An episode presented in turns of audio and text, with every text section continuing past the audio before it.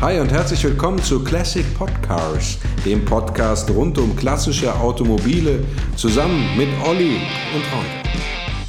Hallo und herzlich willkommen zu einer neuen Ausgabe von Classic Podcars. Wie immer mit dabei der Oliver. Hi Olli. Hallo Ron. Und der Frederik. Hallo Frederik. Hallo Ron. Olli, was machen wir heute für ein Auto? Heute machen wir ein sehr schönes äh, Auto und zwar mal wieder einen Porsche. Und zwar diesmal den 356. Ja, tolles Auto. Äh, Gibt es ja unheimlich viele Varianten, Frederik. Ne? Also ist gar nicht so einfach, das so zu verengen. Naja, es gibt das Urmodell 1948, der erste Porsche, bis 55 gebaut. Es gibt den 356a, den B und den 356c. Insgesamt Das- bis 1965 gebaut.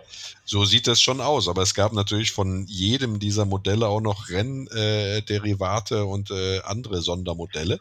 Deswegen würde ich sagen, Ja, nee, die gewonnen. waren ja serienmäßig ne, für den US-Markt.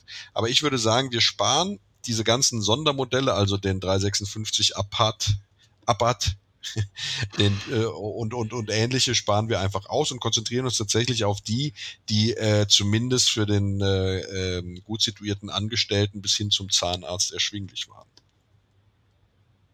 Würdet ihr da mitgehen? Ja, Natürlich. Ja, der 356 Porsche, also ähm, Ferry Porsche hat ja damals gesagt, ich habe mich umgesehen, aber ich konnte beim besten Willen nicht das Auto finden, das ich haben wollte und deswegen habe ich äh, schlichtweg äh, meinen Traumwagen selber gebaut. Ne? Das finde ich schon äh, klasse, dass jemand sich hinstellt und sagt, lasst mir den Frieden, ich baue mir mein Auto selber. es ist ja aber eigentlich ein bisschen auch ein VW Käfer, ne? Absolut. Also er hat natürlich sehr davon profitiert, dass er äh, den VW Käfer mitentwickelt hat und hat dann ja auch tatsächlich auf Basis des Käfers dann den 356 gebaut. Und der 356 hatte ja bis zum Ende, bis 1965 starke Anleihen vom Käfer, was äh, die Bodengruppe angeht. Also ähm, er beispielsweise die, die Pendelachse äh, hinten und die Kurbellenkerachse vorne, äh, diese Drehstabfederung und sowas. Das war ja alles äh, schon, äh, sage ich mal, reine Tä Käfertechnologie, die dann natürlich so ein bisschen beispielsweise durch Dämpfer oder durch kleinere Veränderungen ähm, bei den Federn und sowas etwas sportlicher abgestimmt wurde. Es gab ja später dann auch eine Zusatzfeder, die das Ausbrechen verhindern sollte im B und so. Aber im Grunde hast du recht, es war, also er kann seine Herkunft nicht verleugnen. Er ist im Grunde genommen immer ähm, auf der Basis des Käfers. Ähm, übrigens äh, hat man ja auch am Anfang darauf verzichtet, dem äh, Porsche, äh, äh, also dem 356, ein Porsche-Emblem zu verpassen, was äh, das, äh, den einfachen Grund hatte, dass das einfach noch nicht entwickelt war. Ne? Das Porsche-Emblem wurde dann, ich weiß gar nicht, wann wurde denn das Ich glaube, das kam mit dem A, oder? Kam das mit dem A 1955? Mm, Ja, kann es schon sein, ne? Genau. Das ist also ganz am Ende sozusagen des Pre-A, also des, äh, des Urmodells entwickelt wurde und dann erst die, äh, die, die, die A-Modelle äh, dann tatsächlich auch das Porsche-Emblem hatten. Aber die allerersten haben kein Porsche-Emblem, die haben nur Porsche auf dem Heck stehen. Genau, man muss ja auch sagen, vom Käfer, auch der Mann, der den Käfer entwickelt hat, Erwin Commander, ist eigentlich auch der, der Konstrukteur des 356 und später auch des 911. Ja, wobei man sagen muss, die technische Seite kam ja schon von Ferry Porsche. Ne? Der Commander war ja der Designer, der ist für diese Karosseriebauweise sozusagen Genau. selber verantwortlich. Genau. Aber da haben wir eine totale, ähm, ja quasi eine Traditionslinie, vom Käfer Richtig. bis zum 911. Ja. Und der Commander ist ja auch wirklich ein interessanter Typ, ne? Also der hat ja, äh, bevor er bei Porsche war, war er erstmal bei Steyr und dann war er Chefingenieur bei äh, Daimler-Benz. Ähm, Mhm. Hat dort auch einiges an, an, an Wirkung gemacht, ne? also eine Monocoque-Konstruktion entwickelt und so weiter und wurde dann von Ferdinand äh, Porsche dann abgeworben, bei ihm in der Firma zu arbeiten. Also die kannten sich natürlich ähm, äh, weil in, man, man kennt sich als Autoenthusiasten und Autoentwickler, wenn man in dieser damals in dieser Zeit, also das war ja tatsächlich noch vor Krieg dann, ähm, äh, dort äh, gab es ja nicht so viele, die sich äh, also auf höchstem Niveau mit dieser Technik beschäftigt haben. Und als dann nach dem Krieg, also 48, es dann losging mit Porsche, dass er gesagt hat, äh, ich gehe jetzt in eine eigene Produktion und baue eine eigene Firma, die Firma Porsche auf, da hat er den Commander dann Commander, Commander. Commander, genau, den Commander angerufen und hat gesagt, Erwin, ich habe da Großes vor und du sollst Teil der Geschichte sein. Und dann kam er, ne? Und dann haben die ja äh, fröhlich angefangen. Ich glaube. Genau, der blieb bis zu seinem Tod, blieb er da Oberingenieur dann bei Porsche. Genau, der wurde dann nochmal befördert zum Oberingenieur äh, und ähm, äh, ist dann äh, sozusagen von Ferry äh, äh, Porsche dann äh, irgendwann verabschiedet worden und ist dann auch in den 60er, 60ern, äh, glaube ich, äh, gestorben. Ne? Also ja, 66. 66, mhm. genau. In Österreich. Österreich. Ne? Und er war selber auch Österreicher. Ne? Genau, er kam aus Niederösterreich, glaube ich. Ja. So ist es, ja. Also interessanter Typ. Und äh, Porsche hat ja nicht, äh, wie man äh, glaubt, äh, sozusagen ähm, in äh, äh, Sindelfingen angefangen. Äh, Quatsch, in Zuffenhausen angefangen, sondern die haben ja erstmal in Gmünd äh, tatsächlich äh, äh, angefangen, ne? also in Kärnten. Äh, da wurden die ersten 50 ähm, Karosserien zumindest gebaut, ja, in Handarbeit. Mhm. Aluminium, ne? Aluminium, genau. Ja, genau. Schön und, leicht. Ich glaube, bei, den, bei Mercedes ging es ja auch darum, da hat er viel mit, mit Leichtbau gearbeitet, der Commander. Ja, also es zieht sich hier auch durch, genau. So, so ist es, genau. Also und äh, hat dann, äh, ja, und dann haben sie da äh, die ersten zusammengebaut auch und als sie dann gemerkt haben, dass äh, sie auf Interesse stoßen, sind sie dann äh, 1950 nach Stuttgart-Zuffenhausen zurückgekehrt und haben dort dann ähm, von einem äh, Karosseriebauer die, äh, die Räumlichkeiten übernommen und da dann die Produktion äh, tatsächlich dann äh, ans, ans Laufen gebracht. Ne? Und äh, genau, sind dann aber auch, gab dann Stahlkarosserien, ne? also Aluminium genau. haben sie dann gelassen. Ja. Und äh, um das Ganze, ich meine, das ist ja auch Teil der Erfolgsgeschichte und man muss ja dazu auch sagen, dass der äh, Ferdinand Porsche damit ja auch wegweisender war, als er sich das vielleicht selber ausgemalt hat, weil im Grunde genommen hat er ja die Plattformtechnologie entwickelt, wenn man das so will. Ne?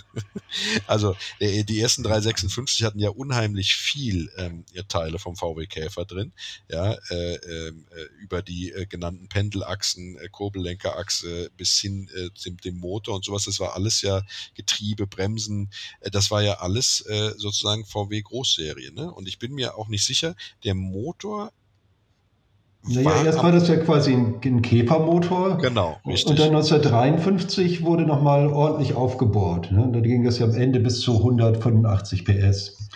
Aber ja, gut, aber das war, mhm. das war ja dann, äh, der Motor war dann äh, mit 185 PS mal in einem Typ äh, 904, also in dem Porsche 904 verbaut, ne? Aber es gab den mit 185 mhm. PS, äh, äh glaube ich, nie im 356. Nee, also ich glaube, das war so 155 oder so, war dann das höchste der Gefühle. Und die ersten hatten ja eher so 60 PS. Äh, genau, ja. Also ich, ich, also wenn ich jetzt nicht falsch liege, ja, aber ich möchte mich nicht festlageln lassen, die, der stärkste Serienmotor war im 2 Liter GS und da hatte der 130 PS. Und das war natürlich ein Motor, der hatte mit dem Käfermotor bis auf die Tatsache, dass es auch ein Boxermotor war, nicht mehr so viel zu tun, weil das war ein Königswellenmotor mit oben liegenden Nockenwellen, ne? wobei ja alle anderen äh, Motoren, die im 356 verbaut worden sind, bis auf die frühen Carrera, also der 1600er äh, ähm, äh, GS und der 1500er GS, das waren ja alles, äh, die hatten ja Stößelstangen, ne? also das war dann tatsächlich noch Käfertechnologie. Und auch in den Prä-A, ja, also die Motoren waren ja auch alles, äh, sag ich mal, Stoßstangen mit Kipphebel. Und äh, nur die großen Motoren hatten dann nachher eine Königswellensteuerung, also äh, vier oben liegende Nockenwellen sogar. Ähm, ist euch zu sehr Nerd Talk eigentlich gerade? Nee, Ron ist unheimlich schön. Weil ich er könnte jetzt auch nochmal den Unterschied erklären, aber ähm, müssen wir nicht machen. Ne? Ähm, Königswelle äh, oder äh, Stößelstangen äh, ist halt einfach eine andere Art und Weise, die Ventile anzutreiben. Bei dem einen hast du hängende Ventile, bei den Stoßstangen oder Stößelstangen, wie sie auch genannt werden. Ähm, und äh, bei der Königswelle hast du halt äh, oberliegen, oben liegende Nockenwelle und äh, ja äh, im Detail einfach sportlicher, aber viel teurer in der Herstellung und deswegen eben nur für die Edelvarianten vorgesehen. Ne? Ja, äh, so ist das. Frederik. Olli. Ron. ja, und es gab auch immer Cabrios, muss man ja auch sagen, und äh, die äh, Coupé-Versionen und eben wie du gesagt hast, eben auch diese Sonderversion ne, für Amerika. Das war wahrscheinlich auch ziemlich breit aufgefächert schon, wie das. Das ist schon ganz interessant, weil er hat direkt, also äh, der Ferry Porsche von Anfang an Coupé und Cabrio gleichzeitig gebaut, ne? Ähm, ja, das ist richtig. Und hat dann erst äh, ähm, äh, später für den amerikanischen Markt den Speedster mitentwickelt, der ja ähm, äh, ähm, im Grunde genommen auch ein Cabrio war, aber eine wesentlich flachere Windschutzscheibe hatte und ein voll versenkbares Verdeck. Ne? Und also ein viel flacheres Verdeck auch. Ne? Und der war nur für den Export bestimmt damals. Der kam, glaube ich, 54. Äh, und mhm. vorher gab es noch mal so eine Version äh, 52. Das war ein auf, auf Betreiben hin eines, äh, eines Importeurs aus Amerika, den American Roadster. Der ist aber ultra selten. Also ich glaube, der, der wurde unter 20 Stück nur gebaut. Das heißt, wenn du so ein Ding findest, dann bist du, also dann äh, kannst du das entweder fahren natürlich, oder du kannst es, glaube ich, sehr teuer verkaufen. Genau, und un untrennbar verbunden natürlich mit James Dean, der ja auch nee. 1955 auch seinen 356er hatte und später dann den 550er, mit dem er verunglückt ist. Ach so rum, ja, ich wollte gerade ja. sagen, wenn du nämlich jetzt gesagt hast, er wäre im American Roadster verunglückt, dann hätte ich klug geschissen und gesagt, nein, ist er nicht. Äh, seltsamerweise hatte ich nämlich genau das Gespräch heute mit, ähm, mit, mit Olli, ne? Olli? Ja. Ja. Olli hat sich wieder vom Mikrofon entfernt, deswegen ist er kaum zu hören. Naja, ich, ich äh, lausche ja ganz andächtig deine ja, Stößelausführungen. nee, aber genau das ist die Dis Diskussion, mit welchem Auto er sich dann wie auch umgebracht hat. Ist ein ja. eigenes Kapitel, glaube ich. Ja, aber, aber ich den, den 356 Speedster hatte er ja auch und ich meine, das hat ja unheimlich für das Image von Porsche eingezahlt. Genau. Ne? Ja, richtig, in der Tat. Das ist ja schon Trivia, dann, das ist ja, nimmt mir ja nicht meine Nee, alles klar. Wir, Meine wir, Freunde hier weg. Genau. Ja. Ähm, den, das Urmodell erkennt man ja an, an der Windschutzscheibe, ne? wenn ich das richtig sehe. Das war doch der mit der geteilten Windschutzscheibe, richtig? Mhm. Bisschen über dem Käfer, ne? Wo ist da war das hinten, das Brezelfenster? Ach so, ja, ich wollte gerade sagen. Brezel Porsche. der Brezel Porsche. ja. Nee, ganz geil ist ja der, der, der, der, also die erste Serie vor dem A, die hatte ja also einen Knick in der Scheibe und hatte aber äh, eben auf dem Knick auch ein, ein, eine, eine verchromte Zierleiste sitzen. Ne? Äh, wobei dann ja der A, der ja auch einen Knick in der Scheibe hat, diese Leiste dann nicht mehr hat. Ne? Der, da ist, glaube ich, äh, zwar der Knick drin, aber keine Leiste. Ähm, und äh, ja, daran erkennt man die Autos. ist übrigens ein, ein sehr gern, ähm, wie soll man sagen, äh, äh, verschlimmbessertes Detail, auch bei, bei, äh, bei, bei, bei der A-Version, dass man da eben diesen Knick dann eben mit einer Chromzierblende äh, beklebt, dass es aussieht, als wenn es ein Pri-A wäre. Ne? Ein Prä-A. Äh, mhm. Finde ich übrigens schrecklich, würde ich niemals machen. Aber ich finde, wenn man es vergleicht mit den späteren Modellen, diese, diese geteilte Scheibe ähm, wesentlich schöner. Also ich finde die toll. Und ähm, ja, übrigens äh, ähm, auch aus Sekuritglas schon gefertigt, ne? wenn ich äh, da richtig ja, Ab dem A-Modell, ne? Ah nee, der hatte auch schon, nicht stimmt, das Urmodell auch schon. Tatsache. Genau. Mhm. Ne? Und ab 52 war es dann aber eine einteilige Scheibe, aber auch mit dem Knick in der Mitte. Ne? Und interessant war aber natürlich tatsächlich, und das finde ich ganz witzig, dass ja vorne, also die ganz frühen 356er hatten vorne eine durchgehende Sitzbank. Da waren die Einzelsitze, also die konntest du zwar äh, ordern, aber das war teure Serienausstattung. Ja. Und ansonsten war es eigentlich eine durchgehende Sitzbank. Genau, das war ein Extra. Die Einzelsitze waren quasi ein Extra. Genau, so ist es, ja. Und diesen, diesen 356, den äh, gab es dann ja äh, in verschiedenen Motorenvarianten, also als 1100er mit 40 PS, was uns heute natürlich ziemlich mickrig vorkommt, damals aber gar nicht so schlecht war. Und in der Spitzenversion dann als 1500 S, S. war das schon S mhm. damals? Das war ja, S, 70 PS. 70 PS, genau, ja. Genau, dann, der lief dann 170 schon.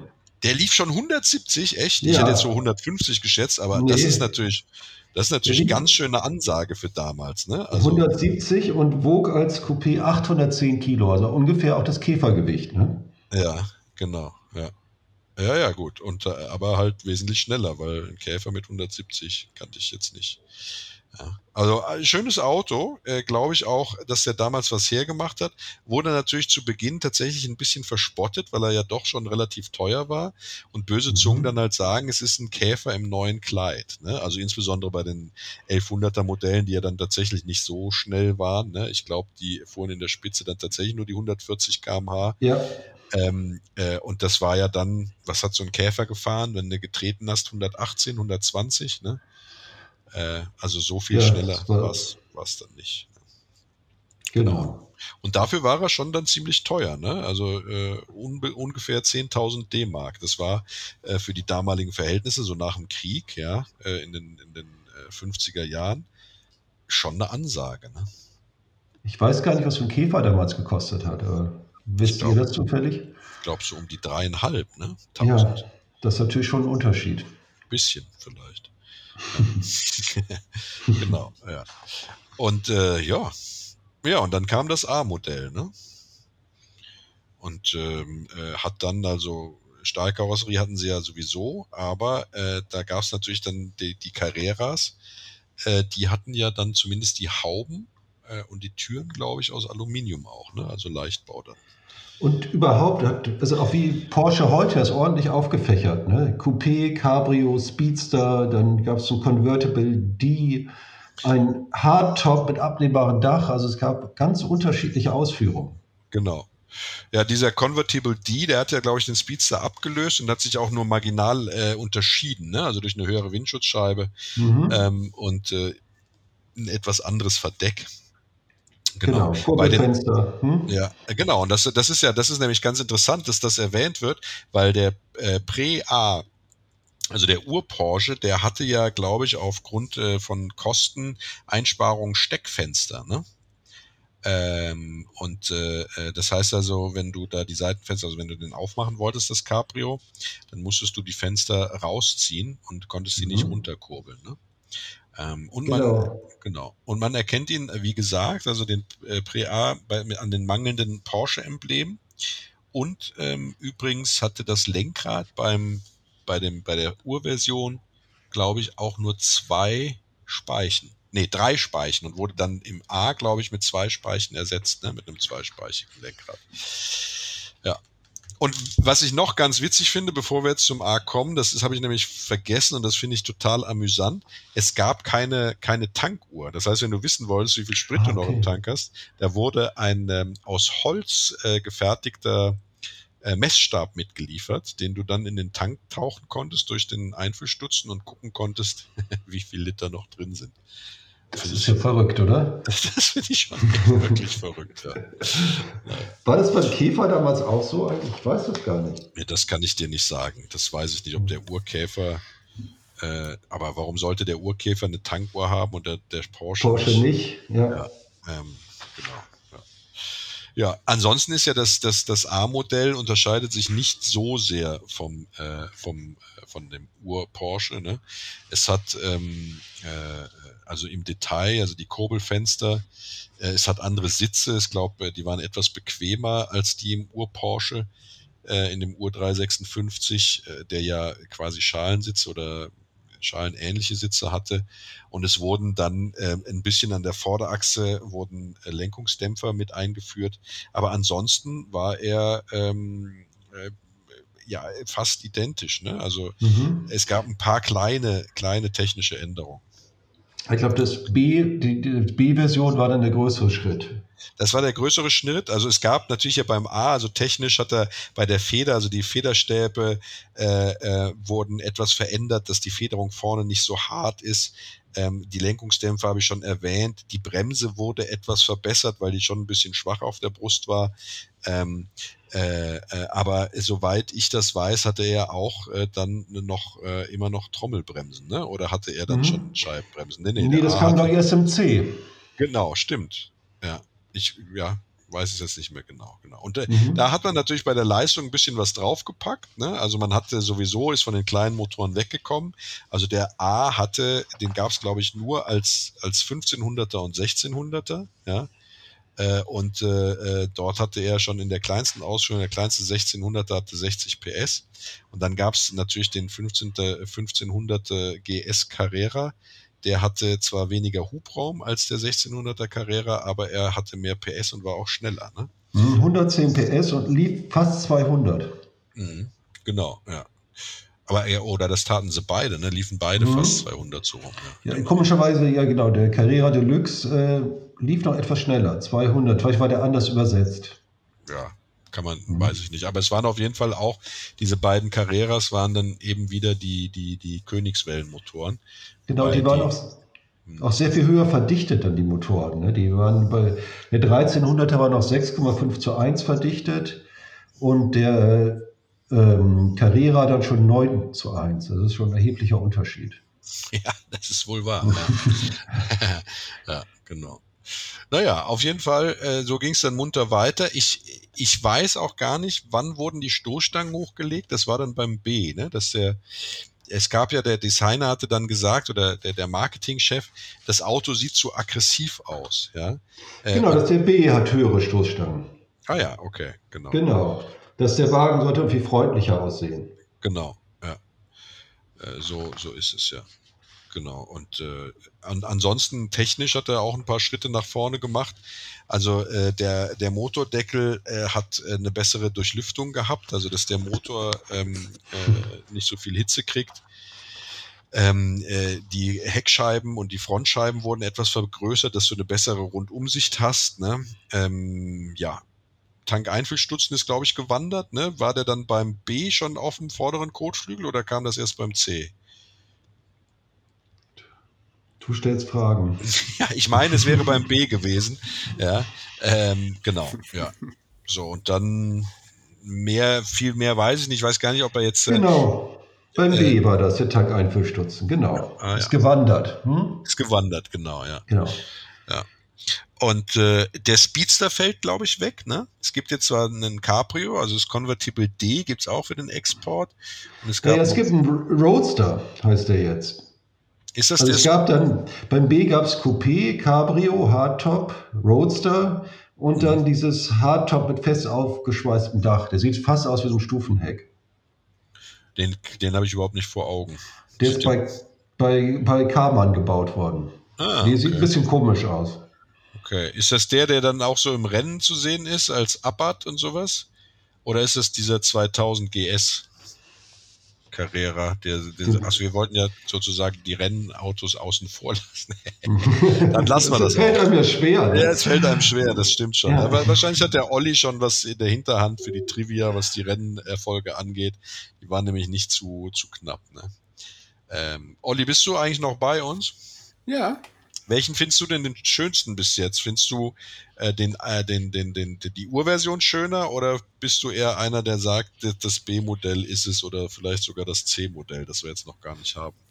Naja, also ich, ich finde schon, also ich finde das Urmodell noch echt noch, wahrscheinlich wäre ich jetzt gesteinigt, aber ich finde es echt noch ein bisschen klobig. Also ich finde mhm. find dann die späteren schon, schon eleganter. Gefälliger? Ja. Aha, okay. Muss ich, ich finde gerade das Urmodell so toll. Ja. Wegen seiner mhm was du als Klobigkeit bezeichnest. Ne? Ja, so ein bisschen pummelig sieht das ja aus, ein bisschen selbst, selbst gebaut. Irgendwie. Ja, was es ja eigentlich auch war. Aber ja. tatsächlich ist es ja so, das Einzige, was mich am Urmodell stört, also am Coupé, dass die Räder, weil die waren ja sehr schmal, so tief in den Radkästen drin sitzen. Ne? Also ja. da hätte ich, würde ich als allererstes, hätte ich damals in den 50er Jahren Spurplatten drauf gemacht. ja, gut. Scherz beiseite. So, und die letzte Ausfuhrstufe ist dann tatsächlich der C. Ähm, ja, ich weiß gar nicht, äh, da bin ich jetzt ein bisschen schwach beim C. Ähm, naja, äußerlich, die haben ein bisschen geänderte Räder. Radkappen ja. erstmal ohne Porsche-Wappen. Dann kannst du nicht sehen, hat er Scheibenbremsen. Ah, okay, da kamen die Scheibenbremsen dann, ja. Genau, genau. und ein Sperrdifferential gab es auch. Oh, wow. Und aber der hat doch, wenn ich das äh, richtig in Erinnerung habe, ein bisschen was ist irgendwie hängen geblieben. War es nicht so, dass der auch eine ganz andere Kotflügellinie dann hatte? Ähm, nee, also äußerlich sind die jetzt nicht so unterschiedlich, der B und C. Nee? Nee. Ich dachte, das wäre passiert, aber dann irre ich mich vielleicht, ja. Ja, oder man sieht es kaum. Jedenfalls, äh, genau, und die 60 PS-Version, die ist entfallen. Die, ja, die Dame, die sogenannte Dame. Ach, die, da haben die Dame genannt, weil die so langsam ja. war, oder was? Ja, genau. Das ist aber nicht mehr äh, konform, ne? genderkonform. Da wird nee, damals war das so. Ja, ja. was ich nur weiß, ist, es gab ja eine ganz gute Erfindung im B, weil der Porsche natürlich auf, also mit der zunehmenden Leistung und die B-Version war ja auch die, also zumindest serienmäßig, die die höchsten Leistungsdaten hatte. Ähm, mit in der Spitze mhm. dann den, den, den, den äh, 110 PS oder war das, nee, warte mal. Was, doch, das war. Das doch, war, doch, doch. Genau. Der, der, genau. der, der C hat nur noch 95 PS.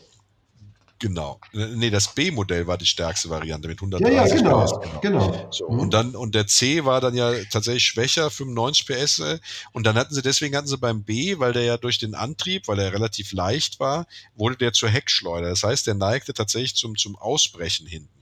Und da ist man hingegangen, um das zu stabilisieren und hat dann quasi eine Feder äh, ans, ans Getriebe angeflanscht und äh, mhm. auf der mhm. anderen Seite sozusagen an die Radaufhängung, um das so ein bisschen ähm, dem entgegenzuwirken.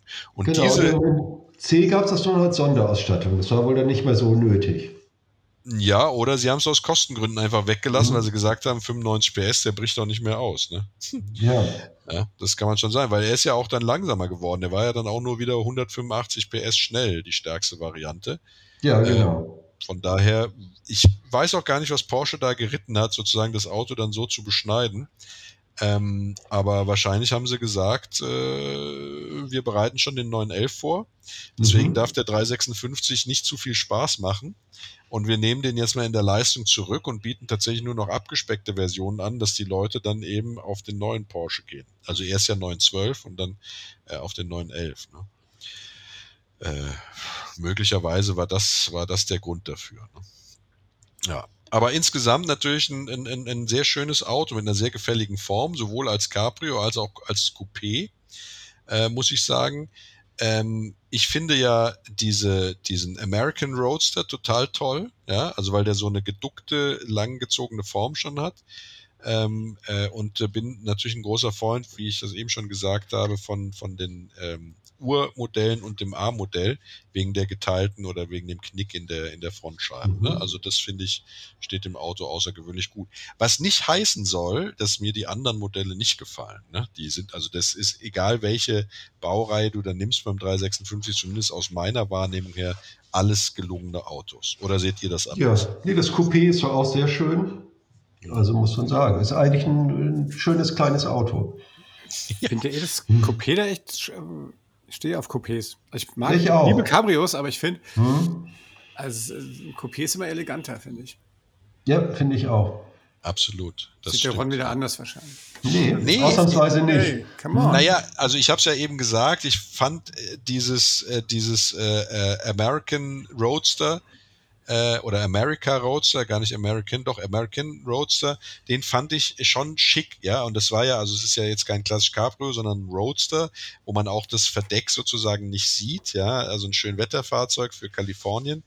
Ähm, gedacht, für den Export gedacht, den finde ich schon richtig schick in der Linienführung. Bin aber bei euch, wenn man dann also beim B- und C-Modell die Cabrios anguckt, da finde ich die Coupés äh, allesamt tatsächlich schöner. Ja, da, da bin ich absolut bei euch. Das stimmt schon. Ja. Ähm, äh, wobei äh, ich, wenn man mir einen vor die Tür stehen würde, stellen würde, würde ich natürlich auch ein Cabrio fahren. Okay. Was ja, euch glaube ich. Von dir. ja, ich pinster dann nicht rum. Ne? Aber leider stellt mir niemand so ein Auto vor die Tür. Ja. So ist es. Und damit kommen wir. Da sind wir schon zu den Preisen, kommen wir damit fast schon. Ne? Ja, vielleicht können wir vorher nochmal unsere, unsere Hörer äh, und Hörerinnen ansprechen, äh, die vielleicht einen 356 haben, die sie dem Ron mal vor, den, den sie dem, dem Ron mal vor die Tür stellen möchten. Dann schreibt uns eine E-Mail an nette Menschen at classicpodcars.com www.auto.de ähm, und wenn ihr der Meinung seid, wir sollten auch mal ein anderes Auto besprechen, dann, ähm, dann schickt uns gerne auch dorthin eine E-Mail. Ähm, wir freuen uns immer über Feedback, über Anregungen, über konstruktive Kritik. Ähm, also eine E-Mail an nette Menschen at classicpodcars.de. Und jetzt genau. äh, übergebe ich an Frederik für die Preise. Ja, aber bevor wir die äh, Preise machen, lieber Frederik, vom klassischen Aufbau unseres Podcasts würde ich jetzt erstmal die Kaufberatung einflechten. Ne? Ja.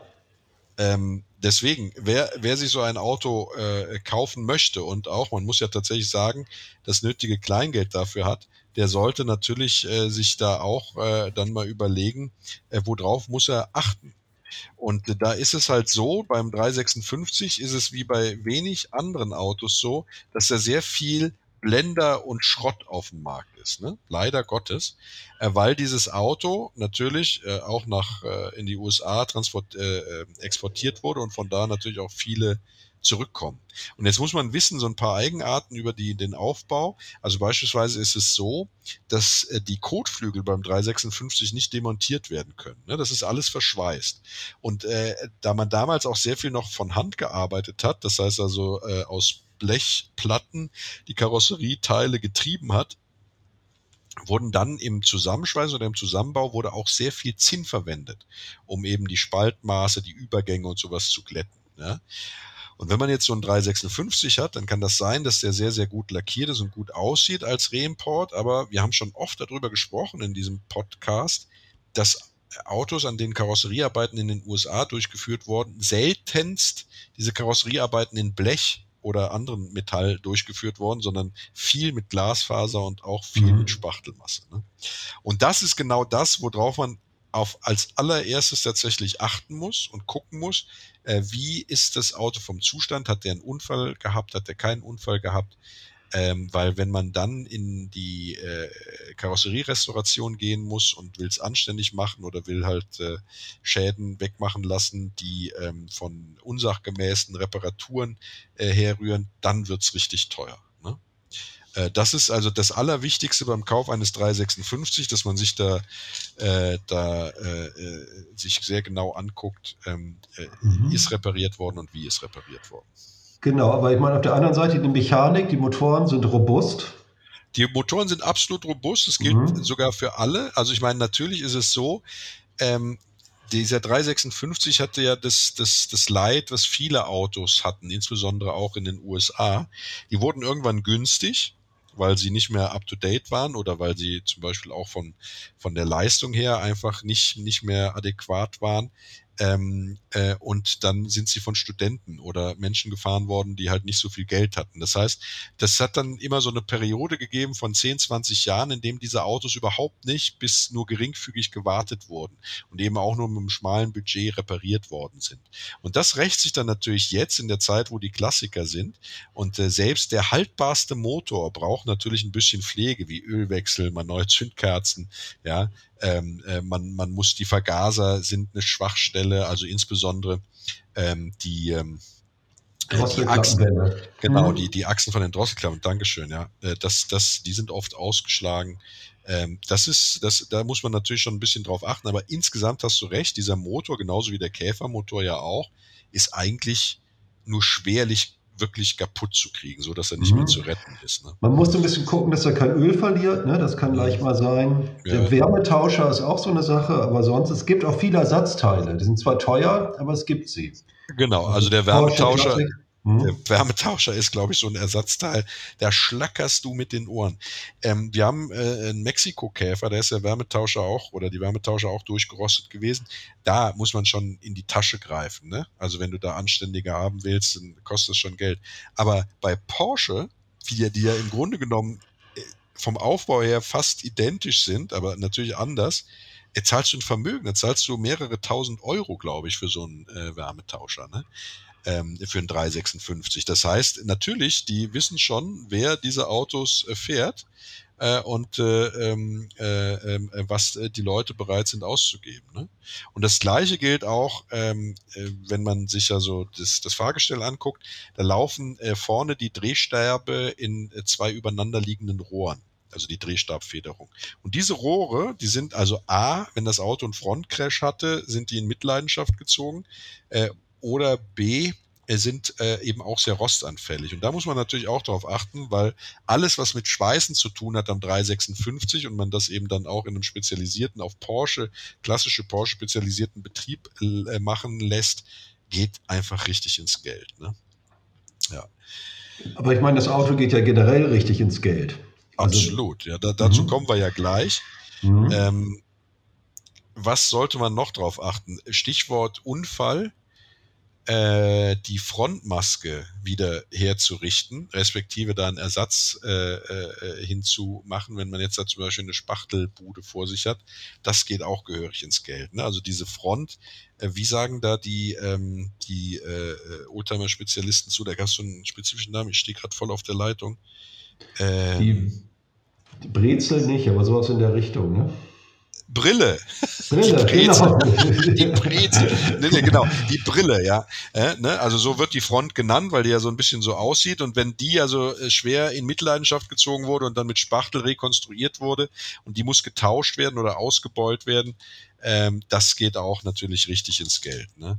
Und äh, ja, ansonsten ist äh, Rost äh, oft ein, ein, ein, kleines Problem tatsächlich, aber eben jetzt nicht so eins, wo man sagt, das sind Autos, die faulen regelrecht äh, total mhm. weg, es sei denn, es stand äh, was weiß ich, mehrere Jahre draußen oder, oder feucht oder so, dann hast du natürlich da auch die klassischen äh, Sachen, die du beim Käfer auch hast, Bodenbleche äh, etc. Aber an sich, gerade wenn es jetzt um die Reimport Porsches geht, äh, ist es so, dass die tatsächlich, wenn die aus den Sunny States kommen, hast du viele andere Probleme oft, aber Rost ist eben nur ein, ein, ein geringfügigeres Problem. Ne? Ähm, auch hier und interessiert uns natürlich das, die Erfahrungen, die vielleicht die Hörer unseres schönen Podcasts mal gemacht haben. Das heißt, wenn ihr zum Beispiel aus den USA einen 356 reimportiert habt äh, oder selber einen 356 restauriert habt, schreibt uns doch einfach eure Berichte. Das würde mich neugierig machen an nette Menschen at classicpodcars.de De. Vielleicht teilt ihr ja das, was wir hier sagen, überhaupt nicht und sagt, ihr habt ganz andere Probleme an dem Auto gehabt, äh, auch an der Technik und äh, Rost ist auch ein großes Problem. Wer ist hier neugierig? An nette Menschen at classicpodcars.de. Ja. Gut, wenn du jetzt äh, tatsächlich dann soweit bist und, und hast dir dann den 356 deiner Wahl angeguckt, äh, und bist äh, der Auffassung, dass du ein gutes Modell vor dir hast. Und da möchte ich auch nochmal warnen, insbesondere wenn es um die Carreras geht ähm, äh, äh die 1500er Carrera GS oder, oder andere, die natürlich wirklich utopisch teuer sind, sollte man tatsächlich darauf achten und äh, da kann man sich auch an Porsche wenden und die Fahrgestellnummern etc. vergleichen, dass man ein Original vor sich hat, weil wenn man hier einen Blender kauft oder eine Fälschung kauft und äh, die rangieren in der Preisklasse, wo die professionellen Oldtimer-Fälscher tatsächlich auch am Werke sind, dann hat man natürlich sehr schnell sehr viel Geld in den Sand gesetzt. Also genau, ich habe hier mal, wenn man mal bei mobile.de guckt, da gibt es ein äh, A Carrera GS 1500 für 590.000 Euro. ja. Also da lohnt aber sich das Fälschen schon. Hm? Das ist richtig. Aber da habe ich sogar noch teurere gesehen. Ne? Also jetzt nicht bei, bei, bei mobile.de, aber wenn man so auf die, äh, auf die Automessen fährt, also gerade hier so Kassel oder so, ne, da stehen die auch bis äh, knapp zu einer Million. Also wenn die noch ein bisschen Historie haben, an irgendeinem Rennen teilgenommen haben oder prominenten Vorbesitzer haben, kann man schon also für so ein, ein, ein Prä-A oder äh, eben auch für ein Carrera tatsächlich äh, an die Millionengrenze kommen. Ne? Also über 800.000 was ich pervers viel Geld finde für so ein Auto. Ehrlich, also finde ich sowieso pervers viel Geld, aber finde ich jetzt auch für ein 356 äh, auch pervers viel Geld. Ja. Wo fängt es denn an, Frederik, wenn du da so ein bisschen geguckt hast? Naja, also bei, man muss schon 60.000 bis 80.000 rechnen. Für einen guten, ne? egal ob A, B oder nee, C. Der ist noch nicht ne? mal so gut. Also die guten sind aber 100.000 und ja. so ein Prä-A Speedster gibt es hier bis zu einer Million. Ja, genau, richtig, ja. Das hatte ich ja gerade angedeutet. Ne? Also auch viele zwischen 100 und 200.000. Also das ist schon, also 100.000 ist jetzt nicht so ganz wenig. Das ist Wahnsinn. Ich erinnere mich noch daran, als wenn es gestern gewesen wäre, vor fünf, sechs Jahren. Das war bevor wir hier in diese Wohnung gezogen sind, also vor sechs Jahren war das. Da habe ich, äh, da hat irgendein Spediteur bei eBay ein 356 verkauft, Hallenräumung, verkaufe mein Restaurationsprojekt komplett, aber brauche Liebe. Und das war tatsächlich ein 356, der sah komplett aus, ja, äh, aber war halt schon so ein bisschen, war der Lack angefangen abzumachen und so. Also der sah nicht mehr so taufrisch aus. Und der hatte damals, hatte der den drinstehen für sofort kaufen, ich glaube 13.000 Euro. Und der war eine Woche lang drin und ich habe die ganze Zeit überlegt, sollst du den kaufen, sollst du den nicht kaufen und so. Und äh, bin dann mit meiner damaligen Freundin, jetzt Frau, übereingekommen, dass das einfach für so erstmal zu viel Geld ist und es genug andere Projekte gibt, wo ich dieses Geld erstmal sinnvollerweise in die Fertigstellung investieren sollte und habe es dann nicht gemacht. Und irgendwann war er dann raus. Und ich habe heute mal geguckt, was so Bastelbuden, also richtig da kann man noch nicht mal von Bastelbuden sprechen, sondern von, von, von, ja, also unkompletten, schwer restaurationsanfälligen äh, ähm, Modellen äh, zahlen muss. Da bist du ja ganz locker für Schrott bei 20.000 Euro. Ne? Und wenn du jemanden ja. einen hast, der komplett ist, der also tatsächlich äh, technisch überarbeitet, neu lackiert und sowas werden muss, vielleicht ein bisschen Schweißarbeit, bist du ganz schnell bei 40.000 Euro. Das heißt, hätte ich das Auto damals gekauft, der Wert wäre heute bestimmt das Doppelte oder Dreifache. Ne? Es sind ja auch nicht so viele gebaut worden. 76.302 Stück insgesamt in den 20 Jahren oder ja. 15 Jahren. Hm. Und hast du einen Unterschied entdeckt äh, bei den Preisen zwischen Cabrio und Coupé? Oder liegen die gleich? Ehrlich gesagt nicht so, aber so ganz genau habe ich nicht geguckt. Also durch die Decke gehen die Speedster, das muss man wirklich sagen. Und diese, ja. diese Sportmodelle GS, Carrera, das ist natürlich, die sind ja. nochmal ganz erheblich teurer. Aber die sind ja auch ganz erheblich seltener nochmal. Ne? Ja. ja. Das ist schon so. Olli, würdest du 800.000 Euro für so ein Auto ausgeben? Ähm, erstmal kurz nachdenken. Äh, nein.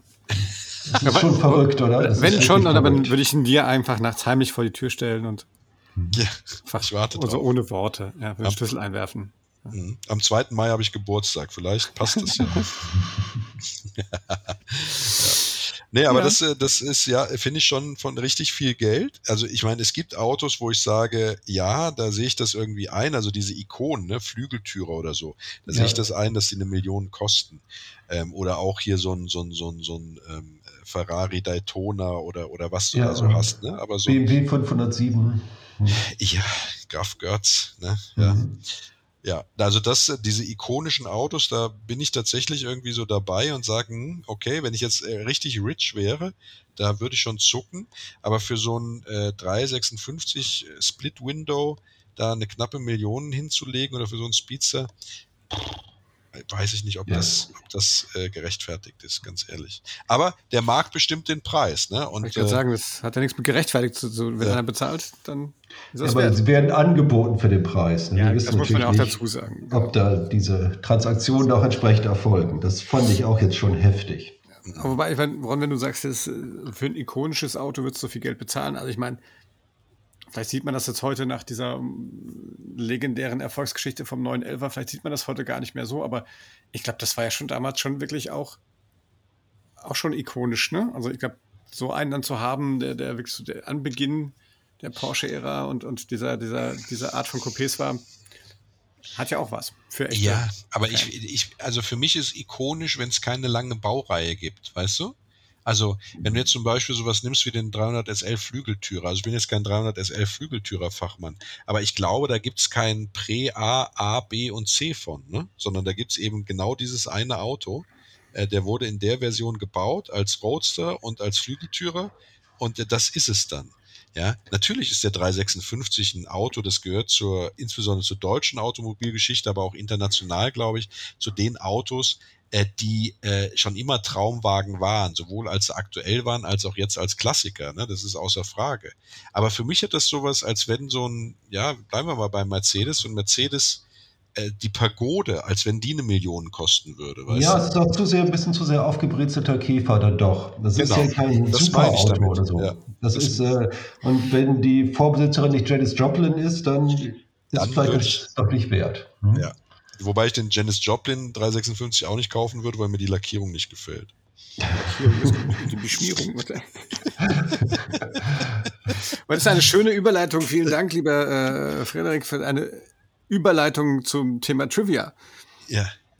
Aber ich meine, das Auto so ikonisch wie es ist, hat es natürlich auch viele bunte Vögel angezogen. Ne? Oder gerade in dieser, in dieser Zeit, äh, ihr habt ja angesprochen, James Dean hatte einen. Ähm, aber du wolltest erstmal Motorsport noch wissen, ne, Ron? Also bevor ja, wir jetzt zu, zu, den. Ich weiß über Motorsport wirklich weniger. Ich weiß, Milde Milia ist er mitgefahren, aber sonst weiß ich wenig. Auch gewonnen, ne? Le Mans, ich glaube, da haben die mhm. losgelegt. Also wenn ich das richtig. Ich glaube, das war im, Prinzip war das ja schon immer so die Idee halt auch über Motorsport. Das war schon immer Teil des Marketings. Ich glaube, das war von Anfang an quasi auch so, so gewollt. Das heißt, man hat von Anfang an versucht, gerade in den Langstreckenrennen äh, mitzufahren. Und wenn die Anekdote stimmt, die ich, die ich gehört habe, dann ist äh, die, glaube ich, mit den ersten drei äh, Autos bei Le Mans angerückt und davon, ähm, es kommt der erste auf der Hinfahrt schon verunglückt und der zweite im Training, aber der dritte hat gewonnen. Ja, also das war dann irgendwie so in der 100 Klasse, irgendwie so ein Liter irgendwas Klasse. Mhm. 44 PS, so wie mein Corsa äh, B damals. ähm, naja, aber der, die sind bis 1960, ich glaube 1960 haben wir die, die Rallye Corsica oder Tour de Corse auch noch auf dem 356 gewonnen. Also der hat schon, schon eine gewisse ähm, Erfolgsgeschichte. Äh, Erfolgsgeschichte. Millimilia mhm. gewonnen, auch später. Ähm, wobei der dann relativ schnell natürlich dann, ich glaube, deswegen gibt es ja auch so viele Autos und diese Iterationen sind auch so kurz, weil man wahrscheinlich permanent an dem Auto optimiert hat. Ne? Ja. Ähm, weil du es gerade so gesagt hast, äh, Ron, ne? dann gibt es da nicht irgendwie A, B, C und schieß mich tot, sondern ich glaube einfach, das war, heute würde man wahrscheinlich sagen, eine agile Entwicklung. Ne? Man hat das ja. einfach gebaut, mhm. getestet und dann weiterentwickelt. Eigentlich sehr, sehr fortschrittlich. Ne? Ja. Ähm, aber genauso ikonisch und, und ne, als Sportwagen und kompromisslos für die damalige Zeit wahrscheinlich, auch wenn es ein aufgebretzelter Käfer war, aber immerhin, ja, sah doch deutlich cooler aus. Ja. Ähm, und der, der ist ja auch, auch ja? gefahren, Targa Florio, und der ist, ist auf dem Nürburgring gefahren. Also es war doch schon einige ähm, Sport, äh, ja, Rennwagen unterwegs. Ja, ja definitiv. Ne? Mhm.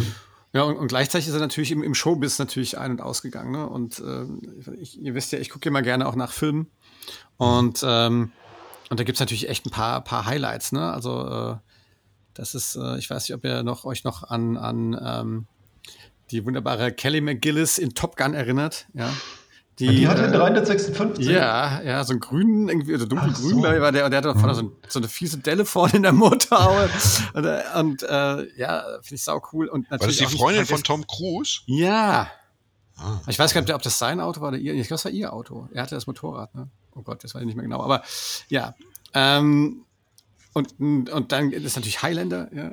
Kennt ihr den auch noch hier mit äh, der ist ja auch aus den. Christopher Lambert? Äh, Christopher, Christopher Lambert. Ja. ja. Genau, der, der fährt ja den, der, der, donnert, ja, ja, klar, der, der ist ja dieser ähm, Antiquitätensammler und der, der donnert mit dem Ding aus der, aus der Tiefgarage raus. Ich weiß nicht, ob ihr euch an, den, an diese Szene erinnert. Nee. Ähm, nicht.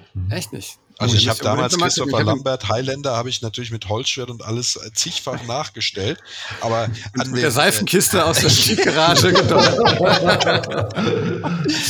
Nein, das ist er flieht doch dann, das ist diese Anfangsszene in diesem, in diesem Wrestling-Stadion unten im, im Dings, wo über die Radkappen so abspringen. Und da flieht er quasi in dem, in dem 356. Natürlich sind das ich, alles. Ich äh, erinnere mich bei Highlander nur an Hi, I'm Candy. Yes, that's what you are. Das war mir klar, dass du dich daran erinnerst. Ähm, das war dieser Widersacher mit den ganz vielen ja. äh, äh, Büroklammern durch die Naht am Hals. Ja, Korgan. Der, der später Sean Connery köpft. Ge gewagte Frisur, Highlander. Ja. Nee, und auch Ward hat auch mitgespielt. Äh, Kogan, so rum sagt er das. Mhm. Ähm, was halt äh, Michael J. Fox, ja, der glaube ja leider an Parkinson, glaube ich, erkrankt ist. Ne? Ja, leider. Äh, in Doc, Doc Hollywood. Ja, klar, richtig, einen, natürlich. Ja, ähm, Doc Hollywood, ja. Mhm. Um, natürlich hat Jay Leno einen, logischerweise. Ja, Jay Leno, ich glaube, es gibt kein Auto. Ich glaube, es gibt kein Auto auf der Welt, äh, das äh, Jay Leno ja. nicht hat. Ja. Ähm, aber ich glaube, Paul Walker, leider auch schon ne, verstorben, mhm. ich glaube sogar auch verunfallt, ne, ähm, in, in Takers. Ja. Fährt ein bisschen modernere Sachen. Ähm, Steve McQueen hatte logischerweise einen. Ja, klar. Und so, und so mhm. geht es weiter. Janis Joplin habt ihr schon angesprochen, ne, die, die das Ding sozusagen personalisiert hat.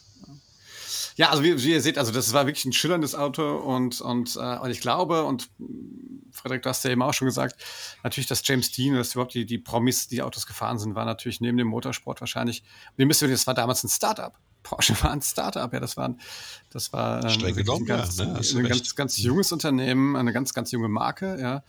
Und, ähm, und von Anfang an waren wahrscheinlich diese beiden Komponenten ähm, erfolgreich im Motorsport und und natürlich ein, ein, Traumauto, was die, die Stars in Hollywood äh, haben wollten und die, das in den Filmen aufgetaucht ist. Das hat natürlich dazu geführt, dass die, die Marke relativ schnell dann äh, ja, ja. Diesen Mythos Porsche dann auch aufbauen konnte. Ne? Absolut. Ich war mal in, im Porsche-Museum in Zuffenhausen. Äh, nee, Stuttgart. Stuttgart. Hm? Ja. Ähm, und äh, da ist ja diese, diese Ur, Ur, Ur 356 ausgestellt, der tatsächlich noch, also echt ein Käferchassis hat und im Grunde genommen nur eine andere Karosserie, ne? Also so der erste Entwurf äh, vom, äh, vom äh, Ferry. Porsche. Und äh, da, da muss man natürlich sagen, Ferry Porsche, wenn du sagst Startup, ich meine, der war einfach genial. Ne? Der war nicht nur genial in, in, in der Entwicklung oder als Ingenieur, sondern der war auch ein Besessener. Die haben dann äh, da mal so erklärt, wie der da dran gegangen ist. Also wenn die dann so einen Rennwagen konstruiert hatten oder gebaut hatten und haben gesagt, ja, aber da fehlen noch äh, zwei Sekunden auf, äh, auf was weiß ich, Ferrari oder, oder wer damals die Konkurrenz war, ja, dann hat er gesagt, gut, wir müssen das Auto leichter machen. Baut das Auto auseinander und legt legt alle Teile angeordnet vor mir hin. Und dann ist er hingegangen, hat jedes Teil in die Hand genommen, hat gefragt, ob man es aus einem anderen leichteren Material bauen könnte, äh, was die Schraube hält, die er in der Hand hat, ob man die sozusagen ausbohren kann. Und hat dann so äh, die ganzen Anweisungen gegeben, tatsächlich da im Grammbereich diese Autos leichter zu machen. Und ist so dann eben im Leichtbau so weit nach vorne gekommen, dass die Autos selbst mit wesentlich schwächeren Motoren, aber aufgrund natürlich einer, einer, äh, einer, einer viel höheren ähm, äh, Gewicht-Leistungsverhältnis dann eben auch die stark motorisierte Konkurrenz eben schlagen konnte. Also das war schon äh, erstaunlich anzusehen.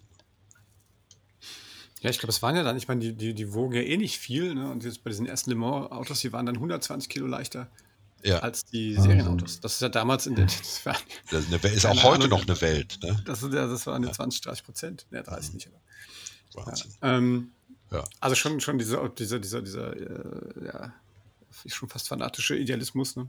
Ja. Ähm, aber klar, nur so, so geht es. Nicht umsonst stehen die da heute, wo sie genau. sind. Ähm, ja. ja, also, also vielleicht so, lohnt es ja doch die Mio hä? für so ein ikonisches ja. Auto mit einer Renngeschichte und einem, einem Brezel, Brezelfenster vorne. Also es ist natürlich so, dass man sagen muss, ähm, das hörte sich jetzt für mich auch ablehnend, äh, vielleicht für den Zuhörer auch ablehnender an, als ich das meinte. Ich finde, das ist natürlich ein ganz, ganz tolles Auto, ohne Frage. Ich bin nur immer so erstaunt, wohin die Preise gestiegen sind. Ne? Wenn du dir vergleichst, äh, was, was du für ein Haus bezahlst oder so und du stehst vor der Entscheidung, kaufst ein Haus oder kaufst ein Porsche, äh, würde ich natürlich eher dann sagen Haus und das ist auch mehr von der Wertigkeit höher als so ein Porsche anzusehen. Aber es ist natürlich auch ein subjektives Empfinden aus meiner Situation als, äh, sage ich mal, nicht superreicher. Ja?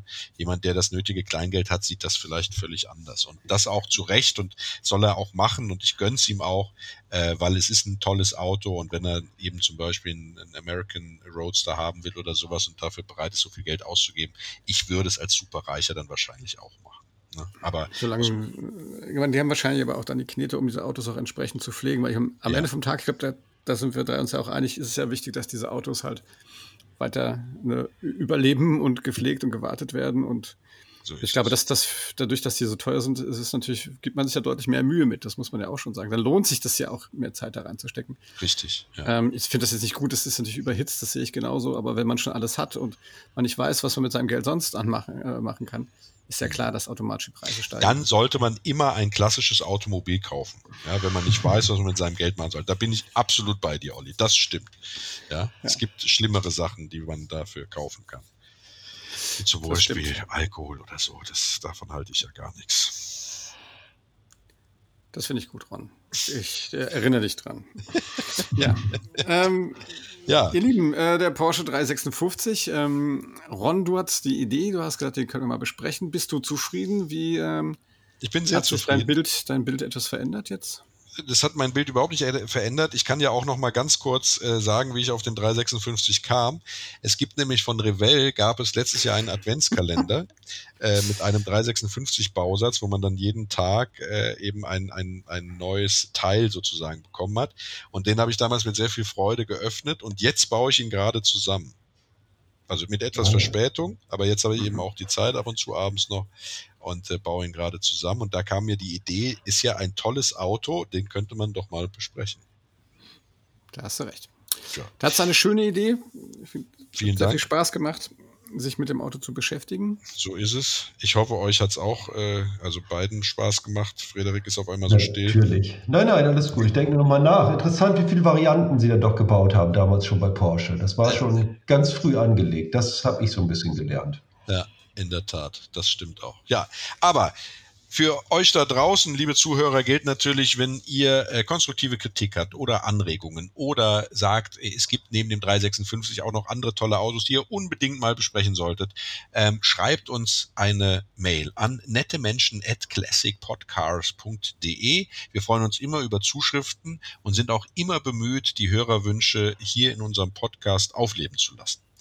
Und äh, wenn euch das gefallen hat, dann ähm, gebt uns ein Like. Der Olli sagt äh, euch jetzt noch, wo wir überall zu finden sind. Und äh, ja, so kommen wir langsam zum Ende. Nicht wahr, Olli? Ja, sehr wahr, äh, lieber Ron. Ja, ihr findet uns überall da, wo ihr gute Podcasts hört. Ähm, auf ähm, Instagram haben wir einen Account, auf dem wir einige Sachen posten. Wir haben unsere Webseite unter www.classicpodcars.de.